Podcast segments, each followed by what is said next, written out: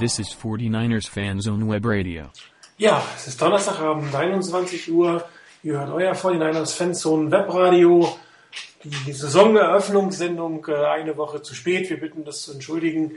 Heute mit mir zusammen der doppelte Chris auf der Left-Chris-Position. Chris aus der Schweiz. Hallo Chris. Guten Abend. Auf der Right-Chris-Position Chris aus Hessen. Hallo Chris. Hallo, guten Abend. Und Center, wie immer, Martin aus Hessen. Ah. Ja, normalerweise ja, äh, teilweise haben wir sogar rein hessische, aber diesmal wieder die hessischen Hessen gegen die Schweizer 2 zu 1. Aber die Schweizer beschlagen sich ja eigentlich immer ganz gut hier. Nicht wahr, Chris? Genau, ich gebe mein Bestes. Wunderbar. ähm, gut. Dadurch, dass das ja quasi die Saisoneröffnungssendung ist, beginnen wir auch mit dem, was man in einer Saisoneröffnungssendung macht. Das ist die Saisonvorschau. Ähm, vielleicht von euch eure Erwartungen an die Saison und äh, zu Tipps kommen wir später. Ähm, aber mit welchen Gefühlen, mit welchen Erwartungen, mit welchen Hoffnungen geht ihr dieses Jahr in die Saison? Fängt vielleicht fangen wir in der Schweiz vielleicht mal an. Ja, ich denke, einerseits geht es in dieser Saison sicherlich darum, so ein bisschen den Erfolg der letzten zwei Jahre zu bestätigen, dass man wieder äh, die Playoffs klar als Ziel hat.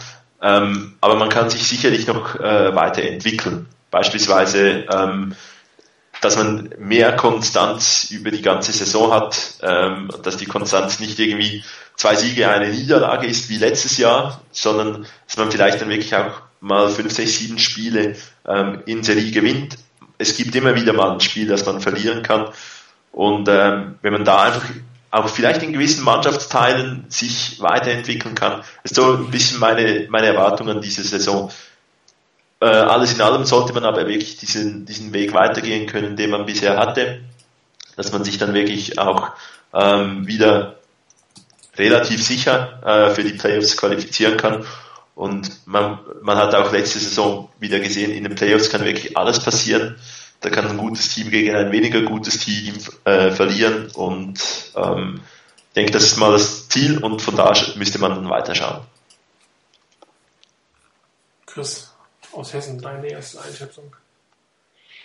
Ja, das äh, ist eigentlich in der Saison äh, relativ klar, in welche Richtung es gehen muss, eigentlich aus 49ers Sicht. Es kann nur äh, das Ziel sein, endlich im Super Bowl wieder nach San Francisco zu holen. Ähm, ich glaube, eine andere Erwartungshaltung oder mit einer anderen Erwartungshaltung ähm, geht man weder von den 49ers noch von vielen Fans äh, in diese Saison. Also ich glaube, das ist das, was jeder irgendwo erwartet. Ähm, diese Erwartungen haben die 49ers einfach durch die letzten beiden Jahre ähm, selber aufgebaut. Ähm, man hat wahrscheinlich das talentierteste äh, Roster in der NFL oder wahrscheinlich eines der drei talentiertesten, da kann man trefflich drüber streiten. Ähm, es ist äh, das Coaching-Staff gleich geblieben, also die Voraussetzungen sind denkbar gut. Ähm, okay, die Verletzungen ähm, mit Crabtree und, und Culliver, ähm, das ist was, wo, glaube ich, irgendwo jedes Team, also ich glaube, es gibt kein Team, was 100% verletzungsfrei durch die Saison kommt. Von daher ist, sind eigentlich alle Voraussetzungen für eine erfolgreiche und damit meine ich eine Super Bowl-Saison gelegt. Nichtsdestotrotz bin ich immer ein bisschen skeptisch, weil ähm, ich irgendwo gesehen habe, dass es in den letzten Jahren immer Überraschungen gab, in die eine wie in die andere Richtung. Und dass, dass man dieses Ziel, was man ausgibt oder was man letztlich verfolgt, auch erreicht. Dazu braucht es halt auch neben diesen ganzen sportlichen perfekten Voraussetzungen auch dann einfach ein bisschen Glück. Ähm, also da kommt es dann dazu, dass man über die Saison einfach verletzungsfrei bleibt, dass man innerhalb der Saison einfach äh, vielleicht zum rechten Zeitpunkt auch nochmal eine Schippe drauflegen kann, wenn man merkt, ähm, okay, hier fehlt noch was oder da gibt es noch irgendwo was, wo man sich verbessern kann, dass man immer dran bleibt. Da kommen so viele Sachen zusammen. Also ich bin sehr optimistisch, was die Saison angeht, aber ähm, ich weiß, dass das natürlich kein Selbstläufer ist. Und ich glaube, das wissen die 49ers hoffentlich auch. Ja, ich kann mich im Prinzip nur anschließen. Das ist das Jahr 3 indem wir, ähm, als wir eine der ersten Sendungen nach Habo hatten sozusagen, äh, gesagt haben, das ist das Jahr, wo die 49ers wieder angreifen werden. Es äh, war, glaube ich, nicht klar, dass wir schon zwei Jahre bis dahin angegriffen haben werden und äh, zweimal im Championship-Finale, zweimal im Championship-Finale noch und einmal sogar im Super Bowl standen, leider kein Titel bei rausgesprungen, aber äh, wir hatten immer gesagt, Jahr drei, das ist es, das ist das Jahr, wo man viel erwarten kann. Und diese Erwartungshaltungen sind, glaube ich, im Team, im Coaching-Staff, im Front Office und bei allen Fans ins Unermessliche gestiegen nach, nach der letzten Jahr. Im letzten Jahr. Man hat ja doch jetzt ein Team zusammen, was noch besser ist oder auf das Coaching-Staff angepasst ist, als wir es vor zwei Jahren hatten. Und da hatten wir ja schon eigentlich ein, ein sehr gutes Team zusammen, mit dem Jim Harbo viel machen konnte, äh, wie er sich Football eigentlich vorstellt.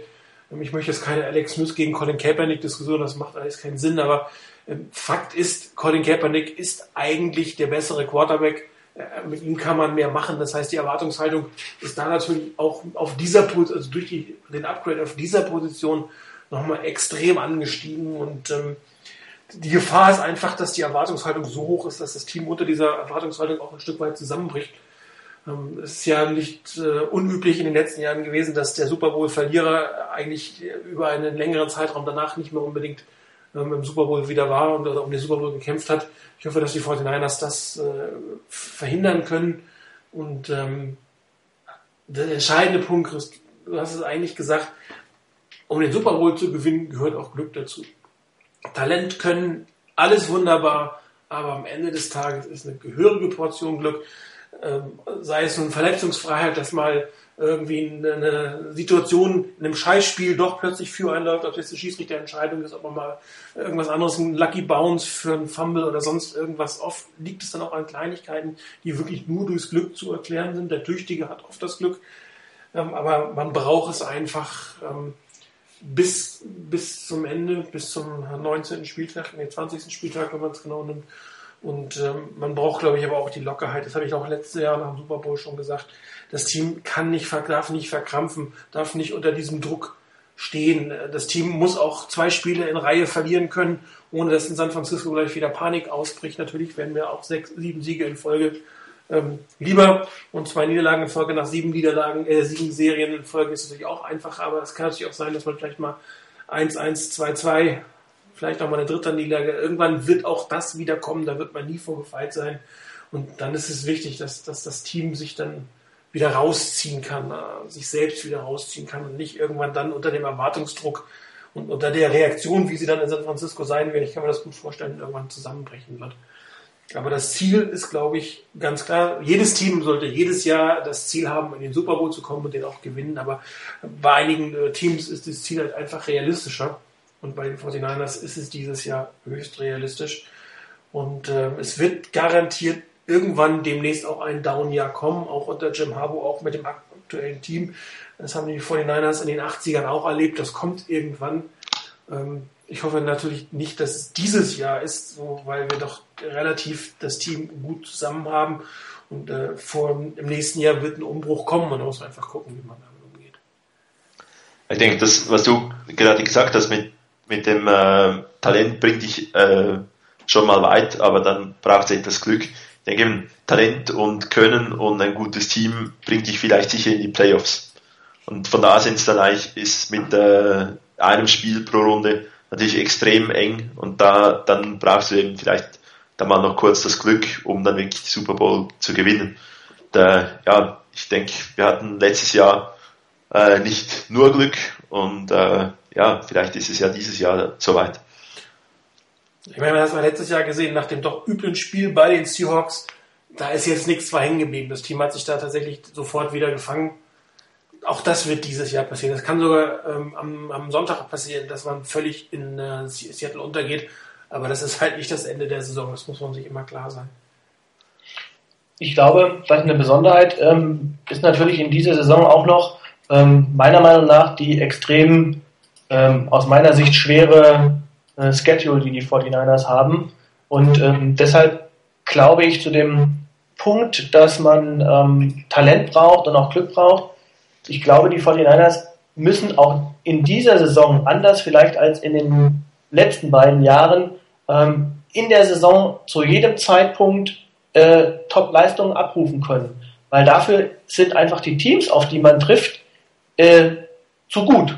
Also wenn man sich da anguckt, ich, eigentlich gibt's da nur, ich weiß nicht, drei, vier Teams, wo man sagen könnte, okay, da kann man von vornherein einen Sieg einplanen, aber in anderen äh, Spielen, auch die, die jetzt kommen, ähm, das sind durchaus Spiele, die man auch mal, wenn man eben nicht 100% Leistung abruft, äh, die man dann locker verliert. Also ich sag so ein Spiel gegen die Colts, auch wenn man zu Hause spielt, ähm, das ist so ein Ding, wenn man da dann meint, man könne es zu leicht nehmen.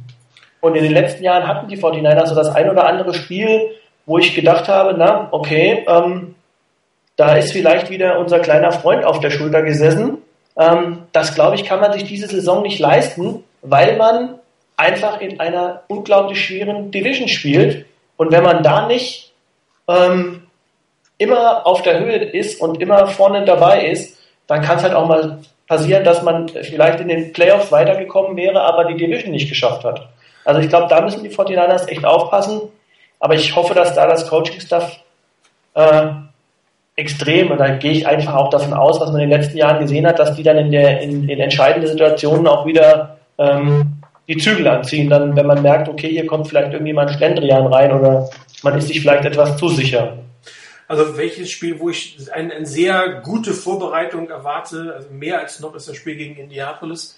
Ich glaube nicht, dass Jim Harbour gegen Andrew Luck verlieren möchte. noch, noch weniger lieber als gegen seinen Bruder. Ähm, also das ist, glaube ich, auch da wird, das wird ein Spiel voll mit Emotionen. Die Presse wird voll sein, da wird jeder ähm, Lehrling gegen Schützling draus machen. Also das ist eine sehr interessante Konstellation. Das Gute am Schedule ist, dass die meisten schweren Spiele zu Hause sind. Jetzt gegen Green Bay, ähm, gegen Houston, gegen Indianapolis, Gott sei Dank alles Heimspiele. Die schweren Auswärtsspiele sind dann äh, außerhalb der Division werden dann in Washington und in New Orleans, wobei wir in New Orleans ja ganz gute Erfahrungen gemacht haben. Ähm, das hätte natürlich auch mit Auswärtsspielen nochmal ganz anders äh, sein können. Man hätte auch durchaus Jacksonville zu Hause haben können oder äh, Tennessee zu Hause haben können und ähm, wollen wir mal sehen, was draus wird. Ähm, aber ehrlich gesagt, so viel leichter als letztes Jahr finde ich den Schedule nicht, muss ich sagen. Nee, leichter finde ich ihn auch nicht. Also ich finde ihn schwerer. Also ich, ich, ich meine, so viel, so viel schwerer als letztes Jahr finde ich ihn jetzt auch nicht. Ähm, letztes Jahr war auch durchaus ähm, interessante Paarungen dabei, kann man ja nicht sagen. Vor allem er in Green Bay gespielt, in New England gespielt. Ähm, auf dem Papier her sicherlich nicht unbedingt das Einfachste. Aber man kann auch die Jahre untereinander natürlich schwierig vergleichen. Ich meine, ein Jahr ist es schwierig, in New England zu gewinnen, ein Jahr ist es ein bisschen einfacher. Das, äh, ja, aber ich glaube nicht, dass es so viel, so deutlich viel schwerer ist als letztes Jahr. Und ähm, die 49ers äh, werden ja halt von allen im Moment gejagt. Ähm, auch meiner Meinung nach ist, ist die, die PR-Arbeit äh, öfter etwas unglücklich. Man sieht das ja auch wieder an Anthony Dixon, der von den Seahawks redet. Also die von den schaffen es da irgendwie immer, den Gegner verbal zu motivieren. Und äh, das ist, könnte durchaus ein Problem sein. Eben vielleicht noch, noch mal zu dem Punkt, ähm, letzte Saison hatten wir wirklich auch immer wieder so die, die Spiele gegen schwächere Gegner, wo man sich sicherlich auch fragen musste, haben da gewisse Spieler vielleicht den Gegner unterschätzt, ähm, nicht 100% Leistung bringen können. Und ich denke, das ist auch ein Teil von dem, ähm, dass man sich entwickeln muss, dass man wirklich ähm, mehrere Spiele hintereinander, auch mal gegen einen schwächeren Gegner, ich denke dann die beiden Spiele gegen die Rams. Ich meine, klar haben die Rams ein super Spiel äh, in beiden Spielen gezeigt, aber solche Spiele müssen die Niners mit ihrem Roster einfach gewinnen denke, da ist äh, das ein, ein, Schritt, den die Niners für diese Saison noch, nochmals äh, machen können. Und ich kann mir auch vorstellen, dass er auf gewissen Positionen etwas mehr Tiefe, etwas mehr Leistungsdruck, den die Spieler einfach haben müssen, ähm, durchaus helfen kann und vielleicht und dann ein bisschen mehr Rotation auch durch diese Spiele hat, weil man ein nochmals mehr Tiefe im, im Kader hat, sind dann vielleicht auch die Spiele da am Schluss ähm, einfacher zu gewinnen und in den Playoffs gewisse ähm, Spieler noch etwas frischer als, als letztes Jahr. Ja gut, die Bayern liegt, diese Woche durch das äh, Spiel in London relativ günstig dieses Jahr für die 49ers. In der Mitte, das finde ich immer ganz gut. Das ist nochmal die Chance, ähm, sich äh, zu finden, zu sammeln vielleicht nochmal den einen oder anderen Roster-Move machen. Das ist Woche 9. Da wird es schon interessant, ähm, was mit einem Michael Crabtree passiert. Da wird es interessant, was mit einem Mary Manningham passiert. Ähm, Markus Lattimore rechne ich jetzt nicht wirklich, dass da was kommt, aber ähm, wer weiß. Das heißt, also diese Woche, diese Beiweek-Woche liegt für die Personalers wirklich äh, relativ günstig, um dann auch solche Entscheidungen zu fällen. Da haben sie ein bisschen Glück gehabt, muss man so auszudrücken. Und ähm, ich glaube auch nicht, dass den 49ers unbedingt das äh, London-Spiel ähm, so reinhauen wird. Die sind es gewöhnt. Die fliegen sowieso durch tausend Zeitzonen. Und mit Jacksonville hat man jetzt natürlich auch für London den glücklichsten Gegner ähm, erwischt.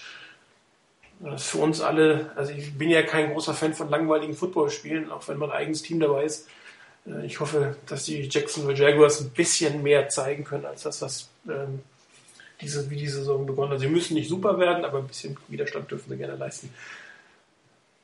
Du meinst, sie dürfen doppelt so viele Punkte machen wie am Wochenende? Boah, vier ist schon ein bisschen dünn, oder? Zwei Safeties. Gibt's keine vier Punkte Field Goals in der NFL? Ach nee. Gibt's nicht. Mehr als 50 Yards oder was? Ja, genau. Da war doch was. Jo, dann für, wer, wer sind denn für euch die Schlüsselspieler in der Offense und in der Defense, also wirklich Schlüssel zum Erfolg? Wer nicht unbedingt jetzt äh, seine Standardleistung bringen muss, sondern der vielleicht auch ein Stück weit über sich herauswachsen muss, was Neues machen muss, um diesen einen weiteren Schritt, den, den wir ähm, gehen wollen, auch gehen zu können. Ich denke, in der Offense ähm, finde ich äh, ziemlich entscheidend, was äh, mit Vance McDonald passiert. Also wie der sich diese teilweise Rolle von Delaney Walker übernehmen kann. Weil das war ja schon ein Stück weit ein Erfolgsgeheimnis, dass sie vorhin eines da mit zwei Titans auf dem Feld laufen und passen konnten.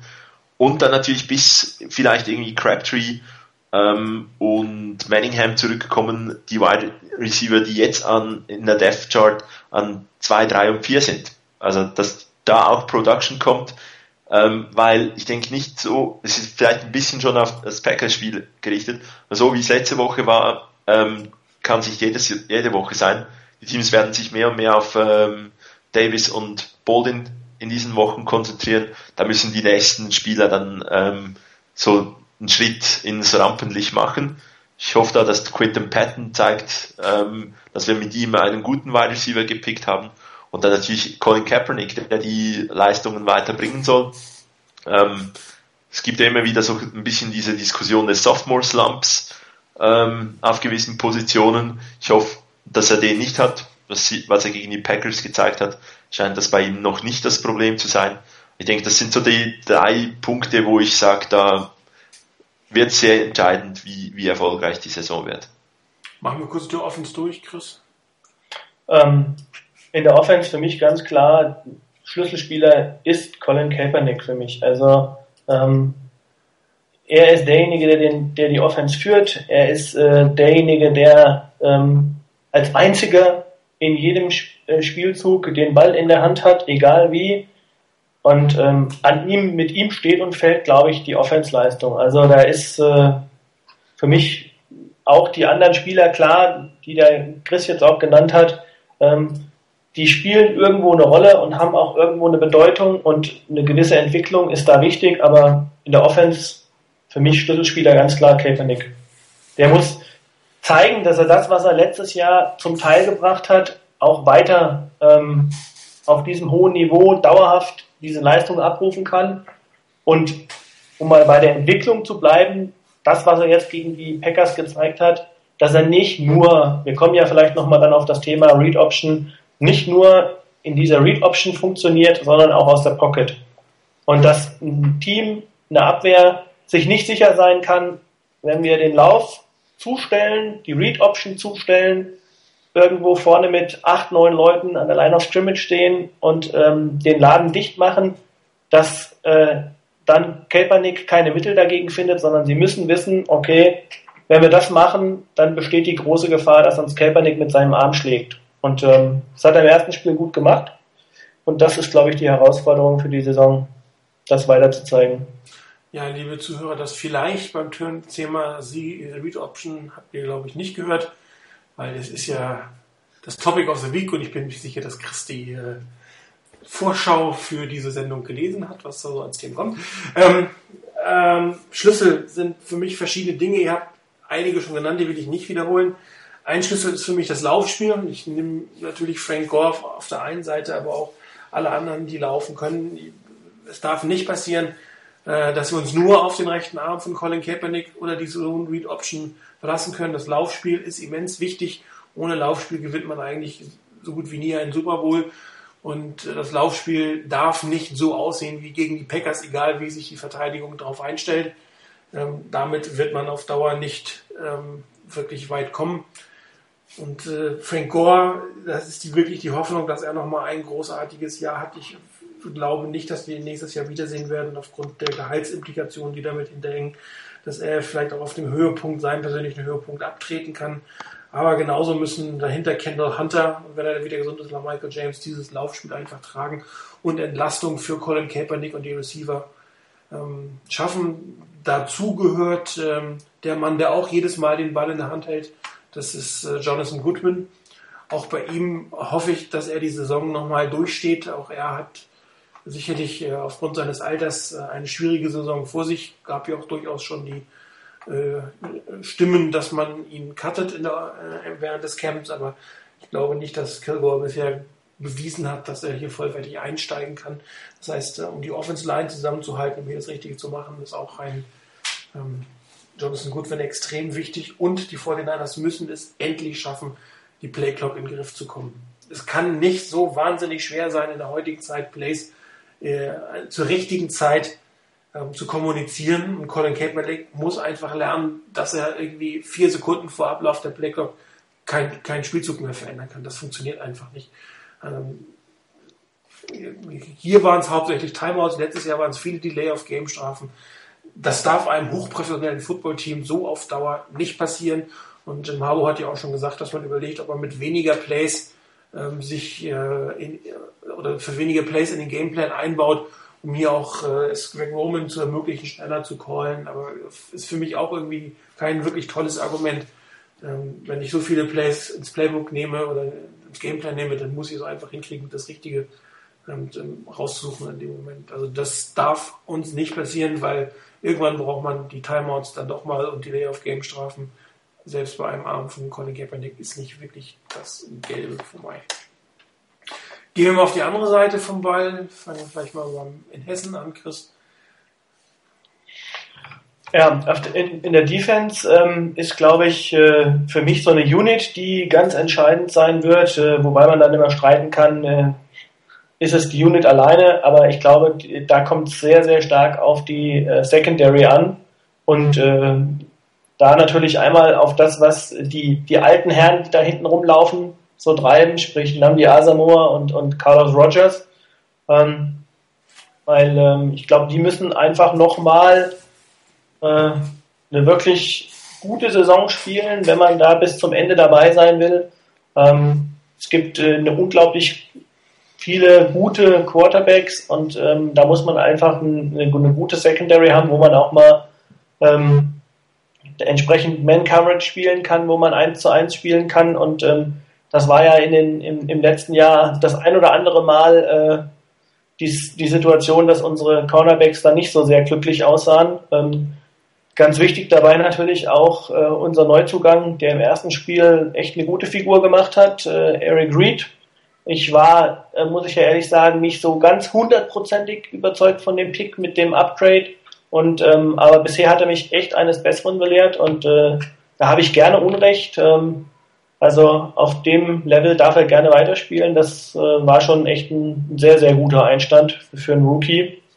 Ähm, also auf ihn kommt, lastet mit Sicherheit auch eine ganze Menge und ähm, die andere Unit, die ich damit anspreche, davon hängt es irgendwie, ist immer so ein Zusammenspiel, ist natürlich der Pass Rush, sprich die die die D-Line. Ähm, da hoffe ich mir einfach, dass äh, da zum Ende der Saison einfach mehr Konstanz da ist. Also sprich, äh, dass die D-Line durch eine bessere Rotation auch am Ende der Saison noch entsprechend Luft hat, dass wir dort äh, dann auch in den letzten Spielen und in den wichtigen Spielen dann ähm, der Saison auch noch weiterhin einen gesunden, fitten und äh, starken äh, Justin Smith und Alton Smith sehen, ähm, weil das ist, glaube ich, einfach äh, das, was wir vielleicht, was uns letztes Jahr gefehlt hat, wo wir dann so den, den Tick noch gehabt hätten, ähm, um dann mal abgesehen von dem letzten Drive im Super Bowl, wo man dann vielleicht auch gar nicht diesen letzten Drive gebraucht hätte, wenn das funktioniert hätte. Also ich glaube, das sind so die, die Schlüsselgeschichten in der Defense für mich. Ja, für mich, für mich geht es in die ähnliche Richtung. Ich denke, vor allem die Cornerbacks müssen äh, zeigen, dass wir, dass sie ähm, ein gutes Jahr haben. Ähm, da können sie in gewissen Situationen äh, nochmals besser sein. Ich habe da vielleicht beispielsweise noch eine Szene in Erinnerung, da dieser äh, unglaubliche Pass von, von Rogers an zu Jordy Nelson an die, an die Seitenlinie. Ähm, irgendwie schien mir da ähm, Terrell Brown ein bisschen verloren in dieser Szene, dass er gar nicht so genau wusste, wo, wo jetzt das Play hingeht.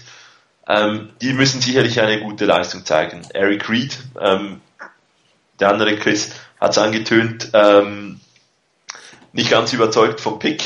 Das letzte Mal, dass wir, glaube ich, in der ersten Runde bei einem Defensive Player nicht ganz so überzeugt waren, äh, kam es ganz gut heraus. Ähm, das war mit Alden Smith. Das darf gerne äh, auch diese Saison so sein. Ähm, ist sicherlich auch interessant zu sehen, weil er jetzt auch als Starter spielt. Ähm, Dashon Goldson, man kann ihn mögen, man kann ihn auch nicht mögen.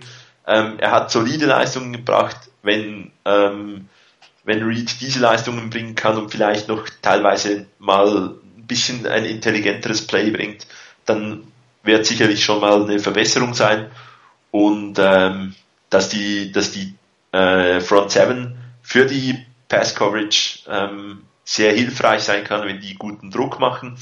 Das ist sicherlich bekannt.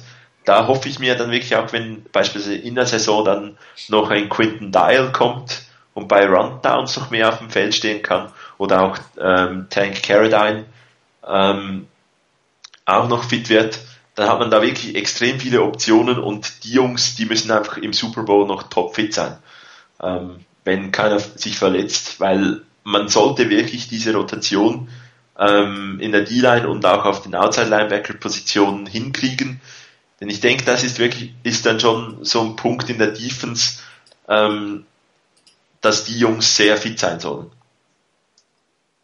Weil, das muss man vielleicht noch anfügen, ich denke, die Offense von uns kann diese Saison äh, schneller Punkte machen, werden vielleicht teilweise nicht ganz so viele ähm, lange Drives haben.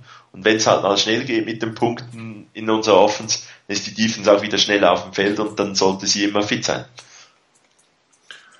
Ja, ihr habt äh, ihn schon mehrfach erwähnt, Alan Smith, für mich dieses Jahr einer der Schlüsselfiguren oder eine, ja, eine der Schlüsselfiguren in der Defense. Ähm, er muss es endlich lernen, 100% zu geben bei jedem Snap, in jedem Spiel. Er taucht einfach zu oft ab, gerade was den Pass Rush angeht. Er hat auch in letzter Zeit viel Run Assignments, klar, aber der Druck, der teilweise ähm, kommt von ihm, ist zu wenig. Äh, gegen einen Rookie Left Tackle, der in der vierten Runde gedraftet ist, muss mehr Pass Rush kommen, als es letzte Woche der Fall war. Ähm, für Elton Smith ist das ein bisschen für mich fast schon eine Make-or-Break-Saison.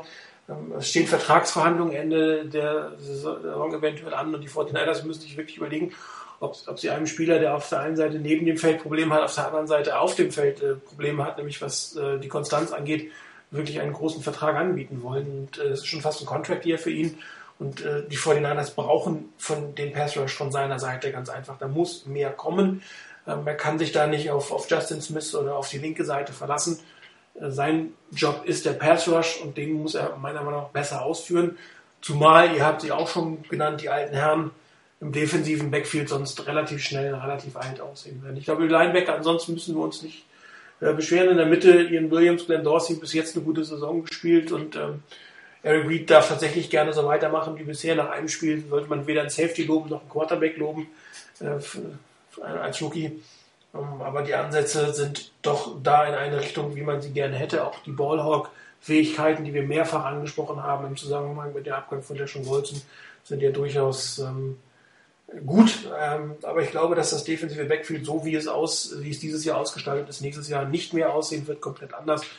Ähm, ich hoffe, dass sie halt dieses eine Jahr noch äh, durchstehen und die äh, ihnen gegenüberstehenden Receiver, die teilweise auch älter sind, ich sag nur Reggie Wayne, dann äh, in den Griff bekommen. Ja, dann bleibt uns eigentlich nur noch ein Saisontipp abzugeben. Wer traut sich? Muss der exakt sein oder so kann von bis sein? Ähm, also du weißt ja, wie ich es letztes Jahr gemacht habe. Ich habe tatsächlich einen exakten Tipp gegeben, der aber äh, irgendwie sich zusammensetzte aus äh, also, wir gewinnen ein paar Spiele in der Division, fünf in der. Du kannst auch eine Spanne eingeben. Was äh, ich eigentlich ungern hören möchte, ist, wir schneiden irgendwo zwischen 8, und 8 äh, zu 8 und 16 zu 0 ab. Das wäre mir ein bisschen dünn. Gut, das wäre jetzt auch für mich ein bisschen ähm, breiter Bereich. Ich habe es mal so ein bisschen notiert, was wir gewinnen, verlieren können. Und wenn, ich habe jetzt mal gesagt, zwei Spiele verlieren wir sicher, ähm, kann also bis zu 14 Siegen sein. Das ist natürlich sehr optimistisch gerechnet, weil ich weiß ja von letzter Saison, dass wir halt durchaus mal auch ein Spiel nicht so überzeugend spielen ähm, und habe mal dann diese Spiele, die ich noch so ein bisschen auf der Kippe habe, als Niederlagen dazu gerechnet. Dann komme ich auf irgendwo 11,5. Ähm, ich denke, das sollte so das Minimum sein. Ich denke, mit 14,2 hat man irgendwo das Maximum. Ähm, ich beschwere mich nicht, wenn es besser wird, aber ich denke irgendwo in dieser Spanne. Wenn die groß genug, äh, klein genug ist, dann wähle ich die, ansonsten gehe ich nochmals über die Bücher. Nein, schon okay. Chris? Also mein Tipp wäre jetzt direkt auch ein 11 zu 5 gewesen. Ähm, ich glaube, dass äh, da, sag mal, so ein Spiel wie nächste Woche gegen die Seahawks, ähm, da kann man auch mal eine Niederlage mit ein, einkalkulieren. Ähm, ich glaube, das Spiel gegen die Rams auswärts, auswärts wird äh, nichtsdestotrotz, obwohl es äh, die Rams sind und man letzte, in den letzten Jahren eigentlich bis auf die letzte Saison, sage ich mal, immer ganz gut ausgesehen hat und gewonnen hat. Ich glaube, das wird dieses Jahr anders sein. Ich kann mir da durchaus vorstellen, dass man da ähm, auch eine Niederlage kassieren kann. Ähm, dann hat man noch die Saints auswärts. Ähm, das wäre dann vielleicht eine dritte Niederlage, die man einstecken müsste. Und äh, vielleicht passiert es auch mal, dass man zu Hause verliert und von daher, ich würde mal sagen, so eine, so eine 11-5, ohne mich genau, also jetzt auf einzelne Spiele festzulegen, aber eine 11-5 könnte ich mir vorstellen, dass es in diese Richtung geht. Ja, ich glaube, dass wir drei Spiele gegen die NFC West, äh, gegen, Entschuldigung, gegen die NFC South gewinnen werden. Genauso drei Spiele gegen die AFC North. North? Gegen die North? Ne, wir spielen auch gegen die South. Gegen die AFC South. Ähm, wir werden beide Spiele gegen den Division-Sieger äh, der anderen Divisionen gewinnen. Äh, jetzt für mich einfach zu sagen, weil wir gegen Green Bay schon gewonnen haben. Ich auch jetzt gegen Washington gewinnen. Und dann werden wir drei bis vier Spiele in der eigenen Division gewinnen. Das heißt, wir sind tatsächlich auch hier zwischen 11-5 und 12-4. Äh, mit 11-5 kann es durchaus sein, dass man nur die Nummer 2 in der NFC West ist, aber man ist definitiv sicherlich in den, sicher in den Playoffs. Obwohl ich auch schon 11-5 Teams gesehen habe, die nicht in die Playoffs gekommen sind, aber die Wahrscheinlichkeit ist ja noch arg gering mit 12-4 sollten wir eigentlich auch die Division gewinnen, meiner Meinung nach. Gut, nächstes Thema. Spiel gegen die Packers. Schlüssel zum Erfolg. Right, Chris. Ich glaube, das war ich, oder? Ja! ja! er wollte nur mal überprüfen, ob jemand aufgepasst genau, hat. Genau, richtig. Ähm, Schlüssel zum Erfolg äh, ja, war für mich eine unglaublich gute Leistung von dem Herrn, den ich auch schon äh, im Zusammenspiel mit einem anderen, mit dem ich, von dem ich auch eben schon gesprochen habe, Colin Kaepernick äh, äh und äh, Anquan Bolden waren für mich äh, der Schlüssel zum Erfolg. Die beiden waren unstoppable in diesem Spiel.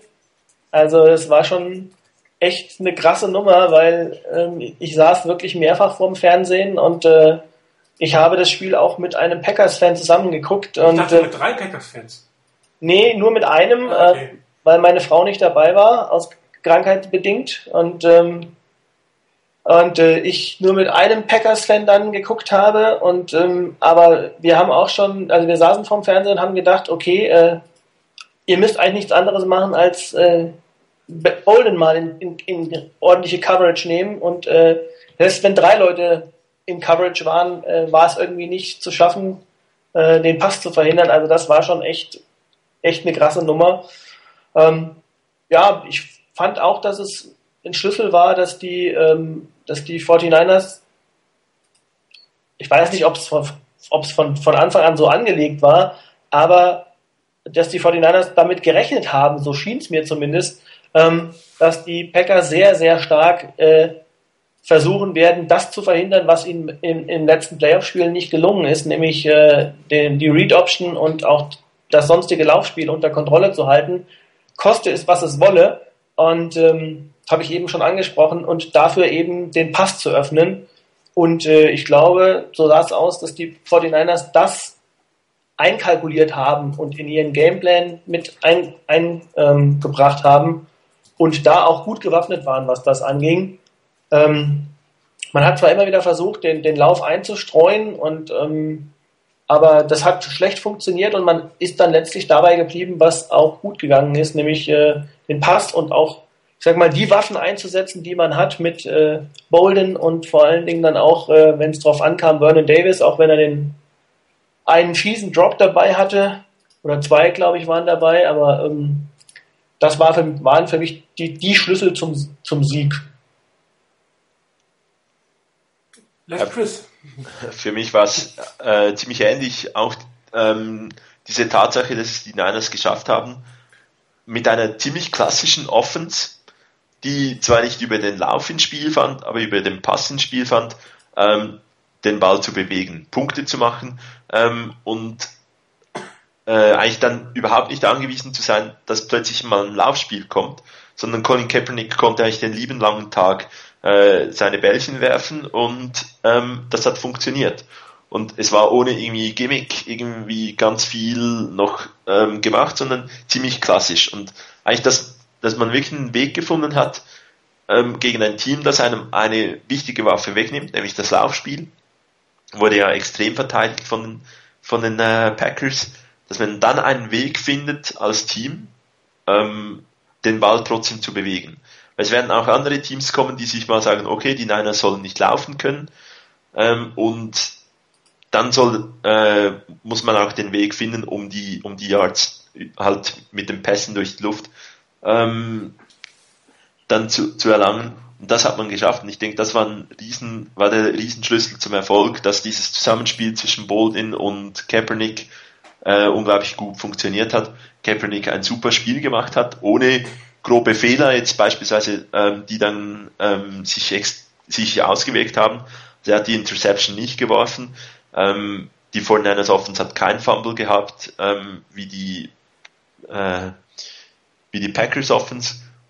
Und aus dem hat man eigentlich dann Kapital schlagen können, dass man wenige Fehler gemacht hat und eine Antwort auf den Plan der, ähm, der Packers hatte. Und so kann man Spiele gewinnen. Ja, ich will jetzt nicht alles zu Colin Kaepernick wiederholen, was ich schon gesagt habe, ähm, aber eine Szene hat sehr deutlich gemacht den Unterschied zwischen Colin Kaepernick und Alex Smith. Das war ein Pass auf Ancon Baldwin quasi in die Dreifachdeckung hoch hinein, die Baldwin dann aus der Luft gepflückt hat. Ein Pass, den Alex Smith nie im Leben geworfen hätte, viel zu riskant. Äh, das ist eine Qualität des Wurfes, die durch Colin Kaepernick hinzugekommen ist. Slants konnte Alex Smith auch werfen, Lang konnte auch werfen, aber diese Pässe in die ganz eng gecovert oder eigentlich ein Receiver, der nicht frei ist. Ähm, diese Pässe hat er nicht geworfen und es schafft Colin Kaepernick, sie so zu werfen, ähm, dass sie tatsächlich ankommen. Und äh, auch er wird irgendwann eine Deception werfen, ganz klar. Man wird fluchen und schreien, aber diese Qualität, sehr schnell zu entscheiden, sehr hart zu werfen, sehr präzise zu werfen, sehr mutig zu werfen, das ähm, zeichnet ihn meiner Meinung nach aus und ähm, ich hoffe, dass man ihm das niemals abgewöhnt.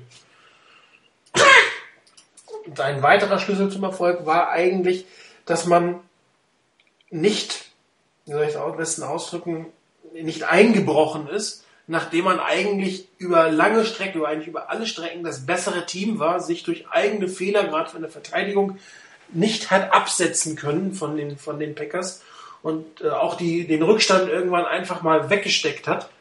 Und ähm, das war für mich so ein, ein großer Schlüssel, dass man es geschafft hat, konzentriert weiterzuspielen, sich nicht irre zu machen, auch wenn nicht alles äh, funktioniert hat oder wenn es äh, durchaus hätte besser stehen können, als es zwischenzeitlich stand.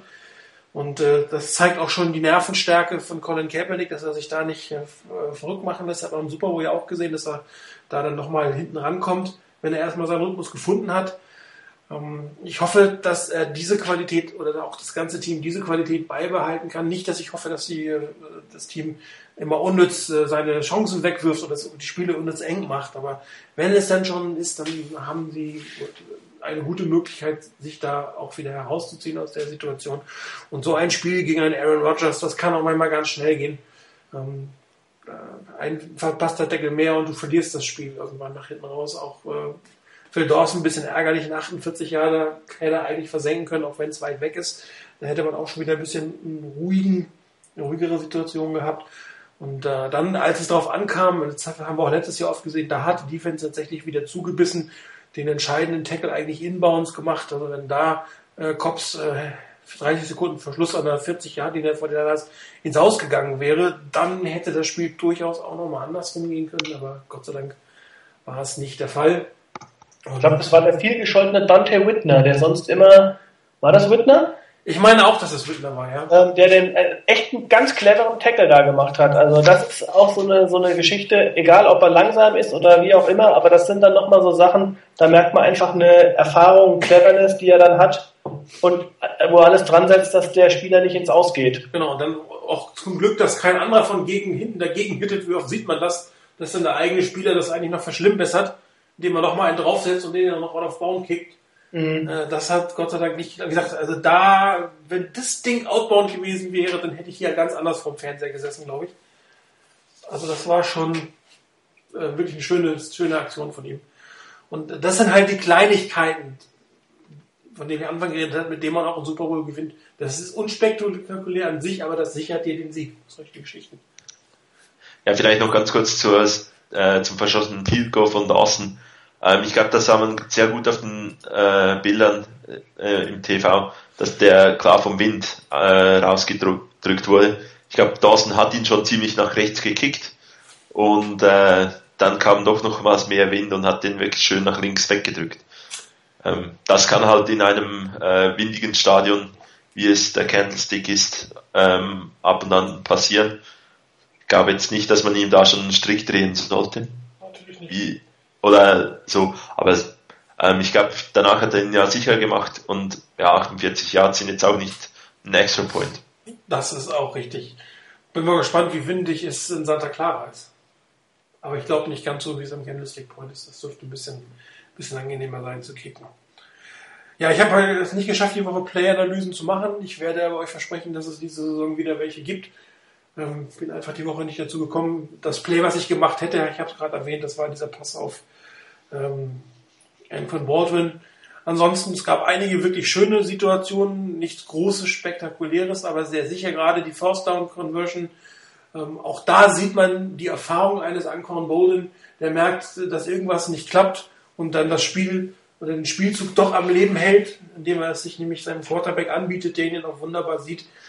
Ähm, auch ein Broken Play beim vierten und zwei hat äh, Gott sei Dank funktioniert. Auch das sind wieder die genannten Kleinigkeiten, was dann mal funktionieren muss, um am Ende ganz groß dazustehen. Diszipliniertheit, klar, weniger Strafen war sehr ärgerlich, äh, gerade die ganzen Honigstrafen, die wir hatten. Ähm, die Geschichte mit Staley, er hätte nicht bestraft werden sollen, sagt die NFL. Nichtsdestotrotz, in solcher Situation bin ich immer dafür, ein bisschen vom Gas runterzugehen.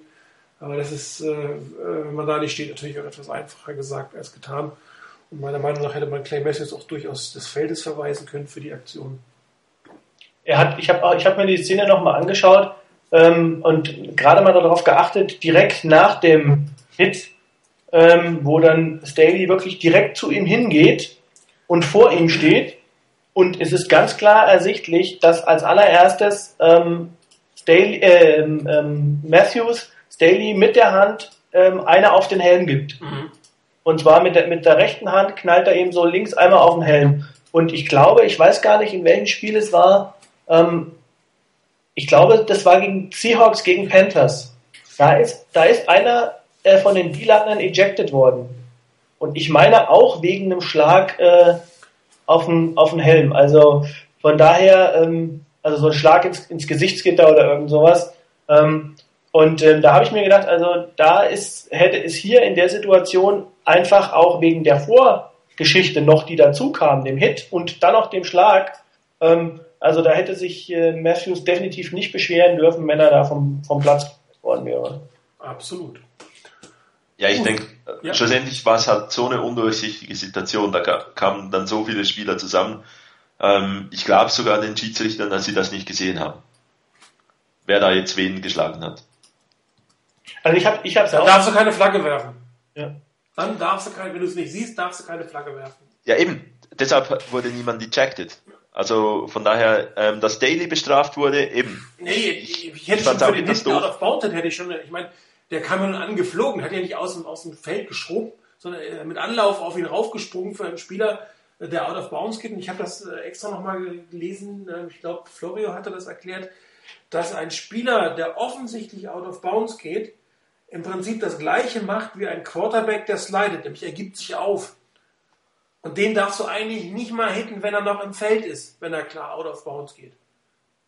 Selbst ein, selbst ein Hit noch inbounds ist illegal in dem Moment. Unnecessary roughness.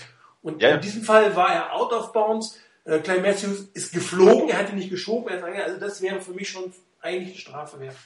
Ja, ja, also die Strafe ist klar. Und ich glaube, die habt ihr ja auch gegeben. Also Clay Matthews. Nee, ich hätte ihn ejected dafür. Ich hätte ihn dafür ejected. Ah, dafür schon ejected. Ja, ja da kannst du, kann man diskutieren. Vielleicht gibt es hier, also ich habe die Regeln nicht nachgelesen oder so, ähm, ob das, ob, ob man ihn jetzt da schon rauswerfen kann. Am Ende, ähm, er hat die Strafe für den Late Hit kassiert, dass man Daily nicht bestrafen hätte sollen. Eben am Schluss haben wir einen Touchdown gemacht, also äh, waren dann am Ende die, die Packers schon ein Stück weit genug bestraft. Ähm, danach, das, da hat es, glaube ich, ein paar Spieler gegeben, die da durchaus äh, eine vorzeitige Dusche gekriegt hätten, wenn, wenn sie jetzt alles genau gesehen hätten. Das stimmt. Vorhin hast du noch, äh, Martin, einen Punkt angesprochen, damit äh, der Erfahrung von Ancon Boldin, wie er dabei äh, Third Down und Fourth Down sich bewegt. Ich denke, was wir auch in, in diesem Spiel so ein bisschen gesehen haben, wir sind jetzt auch bei äh, dritter Versuch und vielleicht so fünf, sechs Yards durchaus gefährlich. Ähm, es gab so in, mit Alex Smith, da muss man sagen, teilweise auch so die Phasen, wo ich schon sonnenklar war, das gibt es ein Drawplay und man äh, und Andy Lee kann sich vorbereiten zu punten, wenn nicht der Running Back noch ganz viel rausholt. Ich glaube jetzt mit diesen, äh, wenn, wenn es halt jetzt auch mal dritter Versuch fünf bis zehn ist oder so, ähm, haben wir durchaus Möglichkeiten, äh, einen First Down zu, äh, zu kreieren. Ich denke, das macht die Mannschaft auch nochmals ein bisschen ähm, besser, stärker und weniger berechenbar. Es gab einige Situationen, wo ich gedacht habe, okay, ist jetzt auch cool, dass wir diese, äh, dieses Third Down verwandelt haben. Ja, ich bin gespannt, wie es weitergeht. Ähm, wir, glaube ich, werden nächste Woche nochmal einen Teil der Standortbestimmung bekommen. Dies äh, kommen wir aber gleich nochmal darauf zurück. Vorher noch dieses. You are listening to the 70th edition of the 49ers Fan Zone Web Radio Topic of the Week. Ja, das Topic of the Week. Dieses Mal von uns festgelegt. Demnächst werden wir es von euch wählen lassen. Aber ich glaube, es hätte sowieso gewonnen, um ganz ehrlich zu sein. Ähm, Read Option, Zone Read Option, Schnee von gestern oder gibt es ein Comeback? Ähm, Jim Harbaugh und die Pressemaschine der 49ers hat es ja sehr schön geschafft, die Packers deutlich zu machen, dass man natürlich die Zone Read Option spielen will und dass man seinen Quarterback dann doch bitte nicht anfassen soll, wenn schon die Zone Read Option gespielt wird. Und äh, dann hat man sie eigentlich nicht gespielt. Für mich ganz klares taktisches Mittel, sie nicht zu spielen in diesem Fall, beziehungsweise nicht in der Art und Weise zu spielen, ähm, weil äh, es ging ja auch durch die Presse wochenlang, monatelang, dass sich die ganzen Defenses darauf einstellen, wie stoppe ich die Zone Read Option und dann spielt man natürlich was völlig anderes. Aber Geben die 49ers sie komplett auf? Was meint ihr? Diesmal darf der Left Chris anfangen. Ich hoffe definitiv nicht, dass man sie ganz aufgibt. Ähm, ich denke, es ist eine Waffe, die die 49ers spielen können, ähm, die die Defenses vor ein Problem stellen, nämlich ähm, dass Colin Kaepernick sie sehr gut läuft. Er kann gut laufen und daher sollte man sie auch spielen. Nur ich bin weiterhin der Meinung, dass äh, eine reine Zone Read Offense ähm, in der NFL nichts zu suchen hat. Und es sollte einfach eine, ein Element sein von vielen, die die 49ers ins Spiel einbringen können. Ähm, je mehr dieser Elemente verschiedene man hat, klar, das Playbook wäre komplizierter, komplexer, aber auch die Defense hat mehr Probleme, sich irgendwie darauf einzustellen. Und warum nicht ein paar Spiele klassisch gewinnen, ein paar Spiele mit, der, mit mehr Read Option gewinnen? Ich glaube nicht, dass es, ähm, dass sie total aus dem Playbook gestrichen wird, als Element, als mal ein bisschen Change of Pace mäßiges, ähm, durchaus ein Versuch wert. Vielleicht auch ab und zu mal so quasi Zone Read zeigen und dann trotzdem passen. Gibt's auch. Also von daher, ich bin absolut dafür, dass die Zone Read von uns, der Read Option weiter ähm, gespielt wird. Dem einfach als ein, ein Element unter vielen, welches wir mit Colin Kaepernick einfach spielen können. Glaubst du denn, dass es überhaupt eine Offense ist, die sich im Standard bei mehreren Teams äh, durchsetzen wird?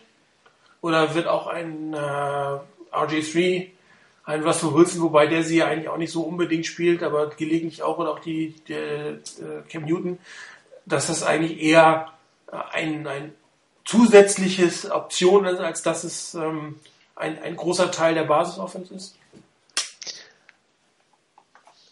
Es ist ein, ja, also ich glaube einfach schlussendlich erfolgreiche Quarterbacks sind jene Quarterbacks, die den Ball werfen können. Ob sie jetzt zunächst halt in einer äh, Shotgun stehen, äh, Play-Action-Fake oder was auch immer machen, ähm, ein Quarterback muss werfen können.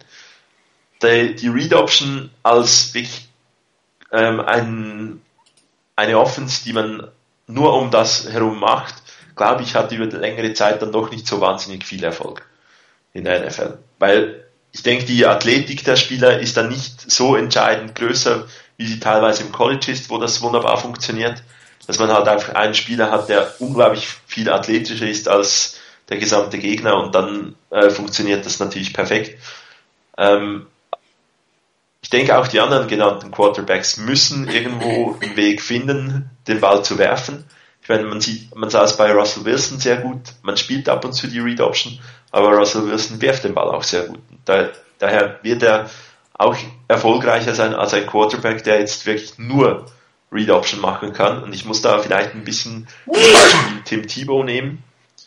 Ähm, mit dem Broncos hatte er noch ein Stück weit Erfolg, weil auch die Read Option da noch, sich noch nicht so durchgesetzt hat. Die Teams hatten sehr wenig Möglichkeiten, das zu üben. Ähm, man musste sich wirklich für dieses eine Spiel ein komplett anderes Konzept ähm, eigentlich aufbauen als in den 15 anderen Spielen. Das ist immer etwas schwieriger, als wenn du vielleicht schon in der Saison ähm, zwei, dreimal ein solches Konzept hattest und dann auf das anzuwenden. Und ich meine, mittlerweile ähm, ist Thibaut nirgends mehr. Also so den langfristigen Erfolg hat er nicht. Bei ihm sicherlich auch damit verbunden, dass er nicht wirklich ein guter Passer ist. Aber ähm, wir haben einen Quarterback, der ein guter Passer ist. Und da denke ich schon, dass als Elemente, dass die Read Option sich durchsetzen kann. Aber als äh, gesamte Offense nur um eine Read Option oder primär um die Read Option, glaube ich nicht, dass es langfristig erfolgreich ist. Wie siehst du das, Chris? Sehr ähnlich. Also ähm, ich glaube nicht, dass äh, die Read Option als Basis Offense äh, sich in der NFL äh, durchsetzen kann oder durchsetzen könnte. Ähm, so wie es vielleicht äh, wie es Teams gibt, die das im College quasi ihre ganze Offense darauf äh, aufbauen. Ähm, also das, das glaube ich nicht, weil ähm, so für mich so der wesentliche Punkt, den, den hat der andere Chris eben ganz am Ende gesagt, ähm, dafür ist einfach ähm, die NFL zu athletisch. Also in vielen Situationen, ähm, klar, das, das, das Schema ist wichtig, aber in vielen Situationen, gerade im College finde ich immer gewinnt oder gewinnt derjenige oder, oder das, das unmittelbare Duell, um das es da ähm, dann auch geht, äh, Spieler gegen Spieler, ähm, gewinnt derjenige, der athletischer ist, schneller ist. Und da sind die Unterschiede im College ähm, einfach viel, viel eklatanter. Das Niveau in der NFL ist äh, sehr viel ähnlicher, angepasster.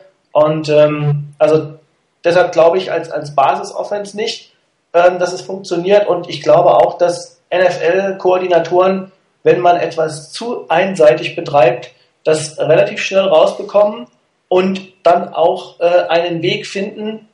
Das äh, hat es in anderen äh, Offense-Schemen schon gegeben. Äh, wenn man das alleine spielt, kriegen NFL-Defensive-Koordinatoren, glaube ich, recht gut raus, wie man eine solche ähm, Offense verteidigen kann. Äh, von daher, ich glaube, weder ist es Schnee von gestern, noch, äh, dass man ähm, sagen kann Comeback oder dass es sich etabliert, wie auch immer. Ähm, ich glaube, es bleibt ein wichtiges Element.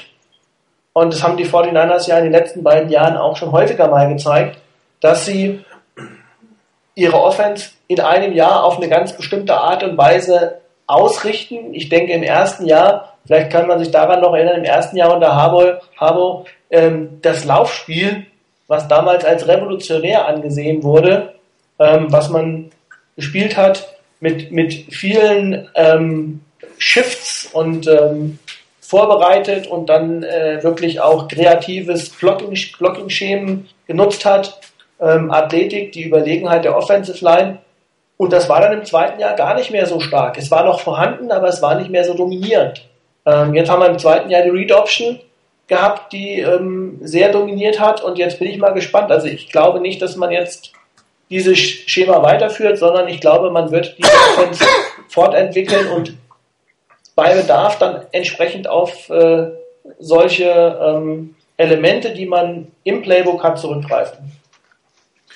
Ja, die 49ers werden das tun, was sie schon immer oder unter Jim Harbour immer gemacht haben. Sie werden sich auf den Gegner anpassen, extrem anpassen. Teilweise haben wir bemerkt, dass sie so extrem auf einen Gegner angepasst haben, dass sie, als der sich äh, nicht ganz so verhalten hat, wie sie es gewünscht haben, gar nicht mehr rauskamen aus dieser Situation.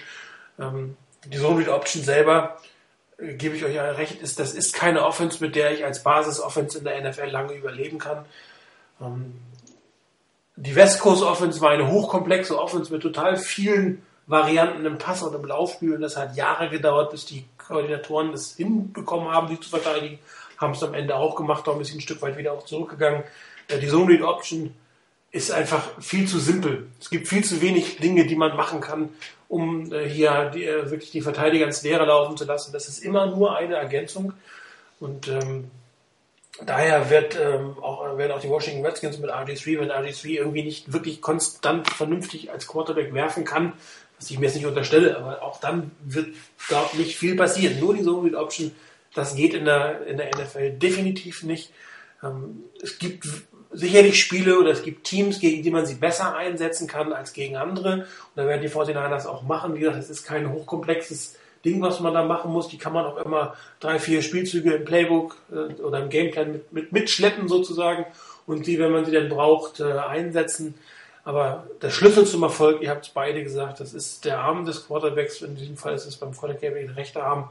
Wenn der nicht vernünftig ähm, funktioniert, wenn er nicht Quarterback spielen kann, was ein Quarterback meint, nämlich äh, die Pässe auch verteilen, Bälle abzugeben, dann werden die 49ers ähm, nicht wirklich weit kommen.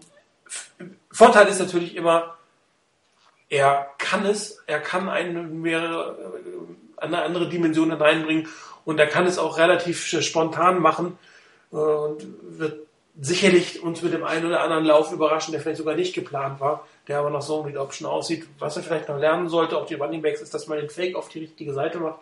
Das sieht manchmal schon ein bisschen sehr lustig aus, wenn der den Ball dahin hält, äh, auf der anderen Seite aber kein Running Back steht. Ähm, das könnte man vielleicht noch mal ein bisschen optimieren. Die Szene, ganz kurz, die Szene gab es aber letzte Saison schon ein paar Mal. Ja, ja, ja. Dass die irgendwie nicht auf der gleichen Seite waren, äh, wo das Play hingeht. Also irgendwo ähm, scheint da ein bisschen Problem tiefer zu liegen. Ähm, auch weil gerade weil Martin nochmal ansprach, die, die Läufe oder den, vielleicht den einen oder anderen Lauf sehen. Ich finde, das war auch im, im, im Packers-Spiel äh, ganz interessant zu beobachten. Ähm, ich hatte richtig das Gefühl, ich weiß nicht, ob das eine Vorgabe von den Coaches war, aber das, was Läufer angeht, er sehr, sehr zurückhaltend war. Also er ist sehr früh geslidet. Ähm, er ist äh, auch, wenn es nach außen ging, irgendwo schon früh ins Ausgegangen. Also da hat man bei Kaepernick gesehen, ähm, ich kann es mir nur so erklären, dass die Coaches ihm gesagt haben, er soll zu der jetzigen Situation, einfach zu der so, so früh, frühen Situation in der Saison einfach kein Risiko gehen. Also, ja, vor allem, wenn der Gameplan die so nicht unbedingt vorsieht, wenn du es nicht darauf ausgelegt bist, warum dann das Risiko eingehen? Ja, ja, klar. Also ich glaube, ich glaube im letzten Jahr wären da der ein oder andere Lauf, den er dann ähm, gemacht hat, der wäre noch anders ausgegangen. Also da wäre noch wirklich äh, deutlich äh, mehr mit dem Kopf, äh, sage ich mal, durch die Wand gegangen. Ähm, also ich glaube, dass man auch bei den 49ers sich da sehr, sehr bewusst ist, dass man mit einem gesunden Quarterback äh, durch die Saison gehen muss und vielleicht auch aus diesem Grund äh, versucht, diesen Bereich der Read Option sehr, sehr ähm, dosiert einzusetzen. Da, wo es passt und ähm, da, wo man dann vielleicht auch äh, sagt, okay, da kann ich das Risiko mal eingehen, aber ich muss es nicht mit jedem Spielzug machen. Das Ja, ist absolut. ganz wichtig, glaube ich. Ich glaube, BJ Daniels war ja ähm, aktiv am Spiel. Habe ich das richtig in Erinnerung? Also er war nicht bei den äh, Inactive Players. Ja, es, es gibt doch die neue Quarterback-Regelung. Ja, aber es gibt einfach keinen ähm, Emergency Quarterback mehr, dafür ist ein Spieler mehr Genau. so oder so mehr Ja. active. Aber das muss dann nicht eigentlich Stimmt, ein Quarterback sein. Quarterback sein, das ist richtig. Du, du kannst eigentlich mit zwei Quarterbacks gehen, hast dann aber keinen Emergency Quarterback. Ja, stimmt. So. Und ich glaube, er war sogar active. Und ich weiß nicht, vielleicht kann man wirklich auch mal sagen, okay, Read Option, ein bisschen eine Gefahr für den, für den äh, Quarterback. Wir schicken jetzt ein paar Mal vielleicht auch BJ Daniels aufs Feld, der das machen soll. Macht ja dann nicht so viel aus, wenn der äh, verklopft wird. Das ist so eine Abreibstrategie äh, Genau. von, von, der, von den Armeen aus dem Ersten Weltkrieg oder so. Ne? Genau, aber dann mit der Kombination vielleicht dann später mal dennoch ähm, Colin Kaepernick mit der Read Option äh, aufs Feld zu schicken, so quasi, dass die Defense sich denkt, okay, die haben jetzt drei ähm, drei Quarter lang immer den anderen ge gebracht und jetzt Kaep Kaepernick werden sie sicherlich nicht dafür einsetzen und dass er es dann vielleicht mal machen kann. Also ich denke, da hat man wirklich auch mit, mit BJ Daniels gewisse Optionen, die man letztes Jahr mit Alex Smith und ähm, Scott Paulson nicht gehabt hat. Das stimmt. Also Warte, ich denke, da, wi- Ich da warte, können sie kreativ werden. ich warte, bis beide gleichzeitig auf dem Feld stehen. Ja. ja, da bin ich mal gespannt, wie es draus Das, wird. ich meine, das haben die vorhin einer letzte Saison auch gemacht mit, äh, mit Smith und Kaepernick. Die waren auch ab und zu mal gleichzeitig auf dem Feld. Ja, aber nicht so oft, ne? Also Anfangssaison gab es so ein paar Situationen. Ich bin zu alt, ich kann mir das nicht mehr merken. Bei der und die Seahawks haben ja früher mal ähm, Seneca Wallace als Wide Receiver öfters eingesetzt. Das. Anfangs Camp war ja BJ Daniels auch öfters mal so ein bisschen als ähm, ich mache alles, Hauptsache ich komme aufs Roster eingesetzt worden. Und ja, ich meine, könnte auch mal so noch eine, eine Option sein, dass man dann äh, ihn so einsetzt. Gibt ganz viele Möglichkeiten. Gut. Dann. Halt. This is 49ers fans on Weber Teal. The next game, Seattle Seahawks. Ja, Seattle Seahawks. Äh, ich habe vorhin schon mal gesagt, äh, die Coaches oder Jim Harbaugh hat es geschafft, aus, diesmal aus der Presse rauszugehen. Dafür hat Anthony Dixon äh, schon mal schön für Motivation gesorgt. Äh, halte ich für kleine, kluge Entscheidung. Wie seht ihr das? Ähnlich. Also ich finde es äh, sehr, sehr ungünstig. Ich weiß nicht, äh, ob man dort die Jungs nicht einfach ein bisschen mehr an die Kandare nehmen kann. Also das ist eine Steilvorlage, finde ich, für den Gegner, ähm, der sowieso schon zu Hause in einem Umfeld spielt, was ja nun bekanntermaßen als das schwerste in der NFL gilt. Ähm, dass man dann jetzt auch noch äh, extra Motivationsschübe da, da hinschicken muss, ähm, ist für mich nie nachvollziehbar. Ne, absolut. Ich finde auch irgendwo gibt die Antwort auf dem Feld, mach sie da kaputt ähm, und vor dem Spiel lieber mal Twitter abschalten und äh, so sich richtig gut vorbereiten. Ich finde es auch nicht wirklich äh, gelungen, dass jetzt da irgendwelche Spieler sich ähm, so äußern. Ich hoffe, dass die Niners dann auch, wenn sie schon oder wenn Dixon schon den Mund so voll nimmt, dann äh, auch eine Leistung bringt. Ja, dazu muss auf dem Feld stehen. Ne? Genau. Also er darf, er darf gerne irgendwie ähm, bei den Special Teams beim Kickoff ein, einen auf äh, Terrell Davis machen. Ich weiß nicht, ob ihr euch an die uralte Szene erinnert. Das war irgendwie so erstes Preseason Game, Kickoff und Terrell Davis damals bei den Broncos geht da den Kick Returner verklopfen. Ähm, darf er gerne machen, dann hat er eine gute Antwort gegeben, aber ähm, zunächst muss die Antwort kommen. Gut, aber gehen wir mal aufs Spielfeld oder aufs virtuelle Spielfeld. Äh, Die Seattle Seahawks haben in Carolina gewonnen, haben jetzt nicht unbedingt eine Figur abgegeben, dass sie das Top-Team ähm, der NFC sein könnten. Äh, Marshall Lynch äh, ein sehr durchwachsenes Spiel. Russell Wilson kein schlechtes Spiel, aber auch kein überragendes Spiel. Dafür zeigt sich immer wieder, dass man Doc Baldwin doch durchaus hätte bei den 49ers verpflichten sollen. Ähm, was erwartet ihr nächstes Wochenende oder nächsten Sonntag besser gesagt und äh, wie glaubt ihr, dass wir die 49ers knacken können? Die 49ers, die Seahawks knacken können? Keine Idee? Ähm, okay. Ja, dann mache ich mal. Ähm, ich denke, bei äh, Seahawks ist, war so ein ganz klares Spiel. Am Ende fragt dich niemand, wie du es gewonnen hast. Hauptsache, du hast gewonnen, ist ein Sieg, sie starten 1-0. Ähm, es war ein unglaublicher Pass da von, äh, von Wilson zu äh, Baldwin, der eigentlich dann das Spiel in die richtige, richtigen Bahn gelenkt hat. Ähm, die Statistiken sehen teilweise wirklich schrecklich aus, wenn nur schon diese äh, zwölf Punkte in der Offense nur gemacht, ähm, natürlich auch nur sieben zugelassen, aber es sieht nicht irgendwie so wunderschön aus, was, was man da hatte. Man hat auch unglaubliche Unterstützung da bekommen von D'Angelo Williams, ähm, der da ziemlich blöd den Ball liegen lässt. Das, sie haben es geschafft, dieses Spiel zu gewinnen und irgendwo denke ich, die Niners müssen auch so einen Weg finden, um in Seahawks in diesem wirklich schwierigen Umfeld mit den lauten Fans und allem drum und dran ähm, eine solide Leistung zu kriegen, äh, hinzulegen. Ich denke, die Offense darf ein bisschen mehr balanced sein, also die äh, Running Backs dürfen ein bisschen mehr äh, Yards produzieren, die Defense ein paar Tackles weniger äh, verpassen und dann sollte das eigentlich möglich sein, in, in Seattle zu gewinnen. Aber es ist natürlich ein unglaublich schwieriges Auswärtsspiel, ähm, jetzt gleich auch noch äh, zu Saisonbeginn. Ich hoffe auf eine, auf eine gute Balance in der Offense, eine, so, eine gute Leistung der Defense, ein paar Turnover wären, äh, oder Takeaways wären schön und dann nehmen wir den Sieg aus Seattle mit nach Hause. Christi, glaubst du, dass wir gewinnen oder gewinnen wir nicht? Also ähm, das war, war ein Spiel, ähm, was ich als äh, ganz ehrlich gesagt als Niederlage einkalkuliert habe, weil ich äh, glaube, dass einfach äh, irgendwie, ich weiß nicht, gefühlte zehn Punkte alleine auf Seahawks Seite ähm, schon auf Publikums, äh, äh, also auf das Publikum zurückgehen, weil das ist halt echt eine sensationelle ähm, Atmosphäre, die man, die man dort hat und äh, gerne auch mal live äh, erleben möchte.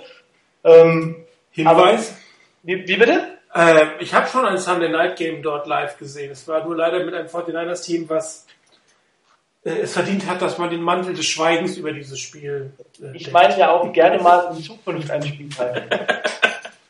ähm, nee, aber das, das, deshalb, also ich glaube, aller, der allererste Punkt, der wirklich stimmen muss, ist, es muss auf dieses Spiel auch von Seiten der Coaches für das Team eine absolute Top-Vorbereitung da sein. Das, was du eben angesprochen hast, ähm, Situationen von äh, sieben Sekunden vor Ablaufen der Playclock und äh, wir fangen mal an und gucken uns mal ähm, die Formation des Gegners an. Das kann es nicht geben. Also die 49ers müssen ähm, auch Kaepernick eine, eine Chance geben, ähm, dass er lang genug Zeit hat äh, vor dem vor dem Spiel äh, vor dem vor dem Snap ähm, die die Defense zu lesen und das auch unter den Bedingungen zu wissen. Ähm, ich muss einen Spielzug durchgeben. Hier ist es verdammt laut. Den hört mein Nebenmann kaum. Also da muss man sich was einfallen lassen. Das, da muss man echt eine Top-Vorbereitung abliefern von 49ers. Wenn das schon schief geht, dann wird es einfach sau schwer in diesem Umfeld zu bestehen. Wenn man es geschafft hat oder wenn man das hinbekommt, was ich einfach erwarte von einem, von einem NFL-Coaching-Staff, ähm, dann glaube ich, ist es sehr, sehr wichtig, ähm, dass man von Beginn an äh, auf der Höhe ist. Also nicht erst irgendwie eine Anlaufzeit braucht, weil ähm, versuchen, das Publikum so schnell wie möglich ruhig zu stellen, sage ich einfach mal. Ähm, versuchen, denen so ein bisschen den Wind aus dem Segel zu nehmen, weil das Team, auch die Seahawks, leben einfach enorm davon. Und was das Spiel angeht, äh, ich glaube, man, man, man darf äh, oder man muss versuchen, ähm, Russell Wilson in der Pocket zu halten. Also wenn man das schafft, das wäre schon mal echt eine sensationelle Kiste, weil ich weiß nicht, wie viele Quarterbacks es gibt, die so gut äh, aus dem Lauf werfen. Also das ist einer seiner echt großen Stärken, dass er dort aus vollem Lauf äh, extrem präzise, tiefe Pässe anbringt. Ähm, er hat dann auch noch mit, äh, mit, mit Jermaine, Cur Jermaine Curse heißt er, glaube ich, mit Vornamen Jermaine, ja. Ähm, Curse ähm, hat er einen extrem überraschend guten äh, Rookie-Wide Receiver. Ähm, also von daher, äh, das wird eine ganz, ganz schwere Kiste. Ich weiß nicht, ob es die 49ers schaffen. Ähm, aber ähm, ich glaube auch da, Russell Wilson ist, glaube ich, der Schlüssel zum Sieg auf der Seahawks-Seite und den gilt es irgendwo unter Kontrolle zu bekommen. Ja, das sehe ich. Ja. Vielleicht noch ganz kurz, letzte Saison, ich bin mir nicht mehr ganz sicher, ich glaube die Vikings waren es, die haben einen Cornerback auf Russell Wilson ja geschickt. Also irgendwie, die haben, glaube ich, sehr viel dann Nickel Packages gespielt und ein Cornerback war halt athletisch genug und schnell genug, um Russell Wilson zu folgen, wurde eigentlich einfach dafür eingesetzt, dass er den, äh, dass er Russell Wilson jagt und ja nicht aus der Pocket lässt. Ähm, könnte so auch noch ein, eine Variante sein, wie es gehen könnte. Dafür sind die alten Herren ein bisschen langsam. Oh, das habe ich auch gedacht. Also ich, ja, ich glaube, die von das brauchen einen anderen Plan. ja, oder ich denke mal irgendwie so ähm, Spillman, sage ich jetzt mal, als, als halt als Nickel teilweise aufstellen und dann auf Jagd schicken. Ich weiß nicht. Der könnte es halt, vielleicht schaffen. Du brauchst halt für, für Russell Wilson, das ist das Problem. Spillman ist, glaube ich, jemand, der hat einen extrem guten Straight-Line-Speed. Der ist, da ist er sehr, sehr schnell. Aber Wilson ist halt durch seine Beweglichkeit einfach unglaublich. Also, ähm, ich weiß nicht, ob es nicht sinnvoller ist, also ob das möglich ist, ähm, weiß ich nicht, aber sinnvoll auf jeden Fall, ähm, dass man ihn gar nicht versucht, aus der Pocket rauszulassen. Also, ähm, weil das haben die, die, die Panthers echt ganz gut hinbekommen. Die haben ähm, es zumindest teilweise in den entscheidenden Places ja dann leider nicht gelungen, aber wir haben es trotzdem eigentlich ganz gut hinbekommen, ihn unter Druck zu setzen. Er ist vergleichsweise wenig äh, auf seine, seine Ausflüge gegangen, die letztes Jahr immer ja wieder fun gut funktioniert haben. Und ähm, also ihn zwingen, aus der Pocket zu operieren. Und ich glaube, da ist es dann wahrscheinlich auch schwieriger für ihn, weil ähm, da ist die Übersicht nicht so gut für ihn. Also da, da, da macht es vielleicht sich dann noch am ehesten bemerkbar, dass er einfach ein paar Zentimeter kürzer ist als andere, was ihm, glaube ich, wenn er aus der Pocket raus ist und aus dem Lauf ist, äh, nicht so besonders stört, weil er da eine ganz gute Übersicht übers Feld hat. Also äh, das Containment von, von äh, Russell Wilson ist definitiv äh, einer der Schlüssel, wobei man in dem Moment es schaffen muss, das Laufspiel durch die Mitte von durch Marshall Lynch zu stoppen. Man hat es im Hinspiel letztes Jahr relativ gut hingekriegt, äh, da war nicht viel zu sehen.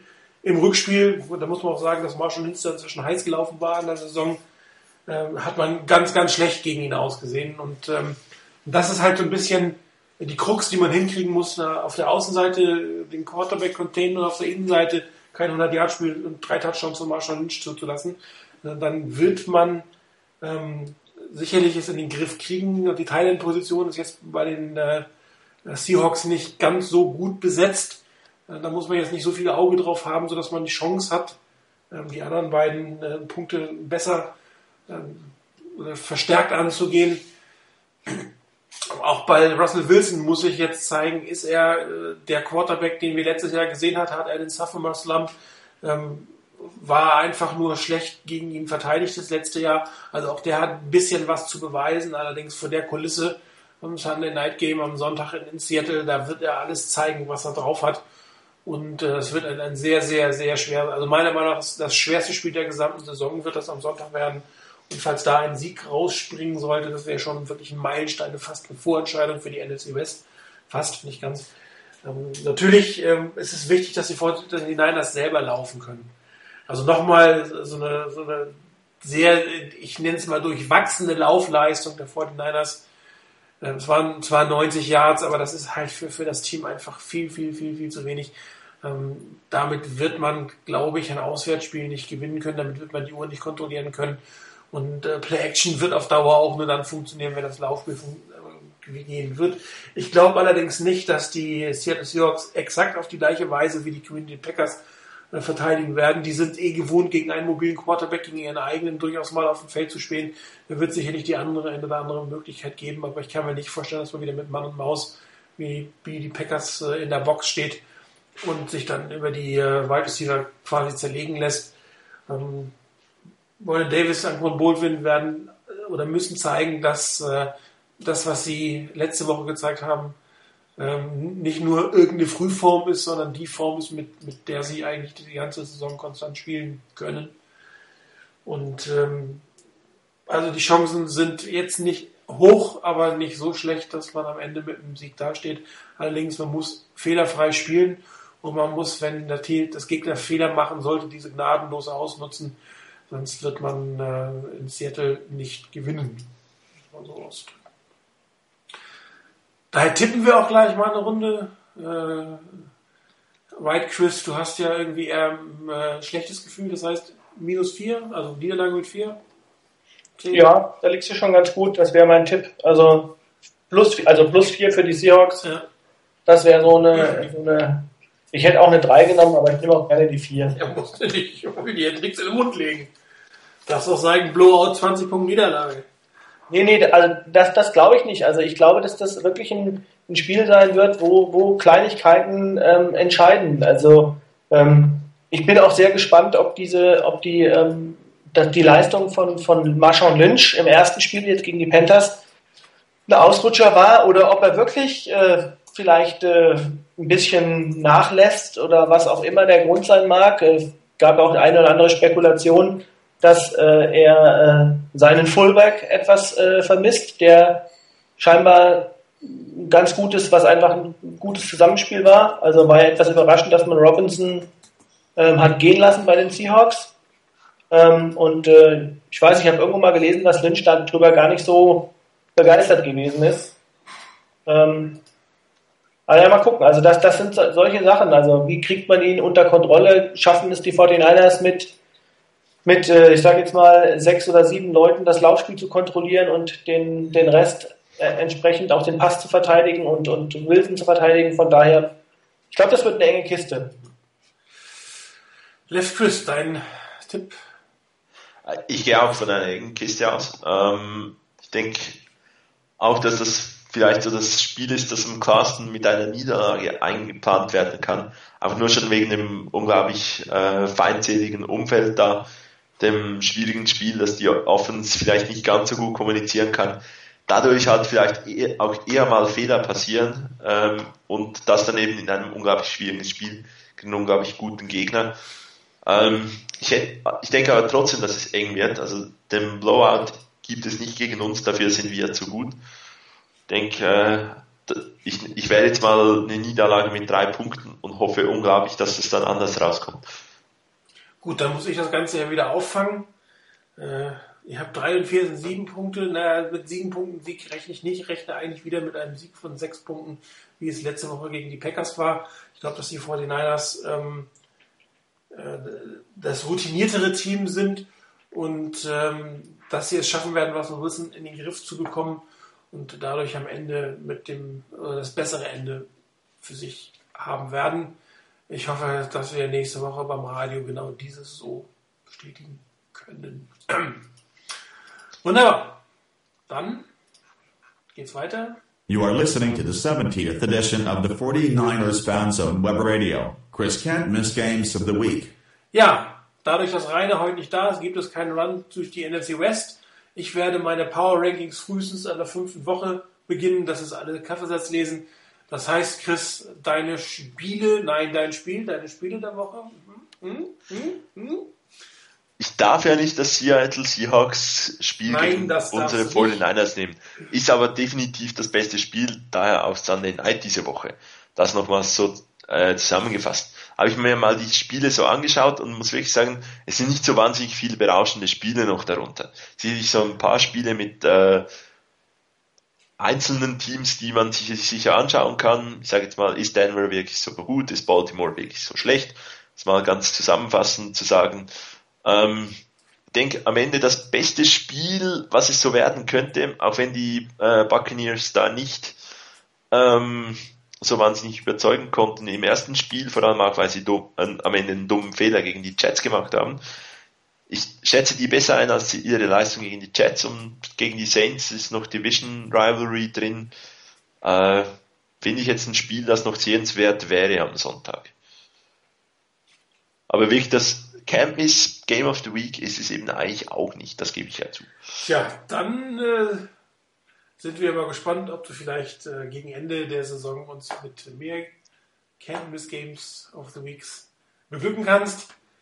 Wir sind durch für heute. Ich bedanke mich bei euch draußen fürs Zuhören, für euch beiden fürs Mitmachen.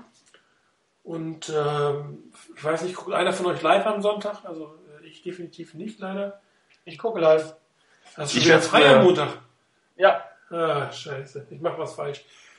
Ich habe Montagvormittag äh, nur noch was Physiotherapie, habe aber schon mal gesagt, ich werde da müde sein. Hat er gesagt, da mache ich dich schon wach. Wunderbar. Äh, dann wünsche ich euch beiden viel Spaß dabei. Ich werde wahrscheinlich nicht durchhalten äh, und das Spiel dann am Abend äh, sehen, ohne das Ergebnis zu kennen. Ähm, so ist das nun mal, wenn man ein hart arbeitender Angestellter ist. Im Gegensatz zu Studenten und Beamten. Und, ich, schick- schicke dir, ich schick dir das Ergebnis dann ähm, übers, übers iPhone. ja, vielen herzlichen Dank. Das äh, kann ich ganz kaum erwarten. Ich schicke die äh, Spielzusammenfassung, wenn du willst. Ja, super, danke. Ihr seid so gut zu mir. Alles klar, ich wünsche euch einen schönen Abend und This was the 70th edition of your 49ers Fan Zone Web Radio. Thank you for listening and tune in again next Thursday.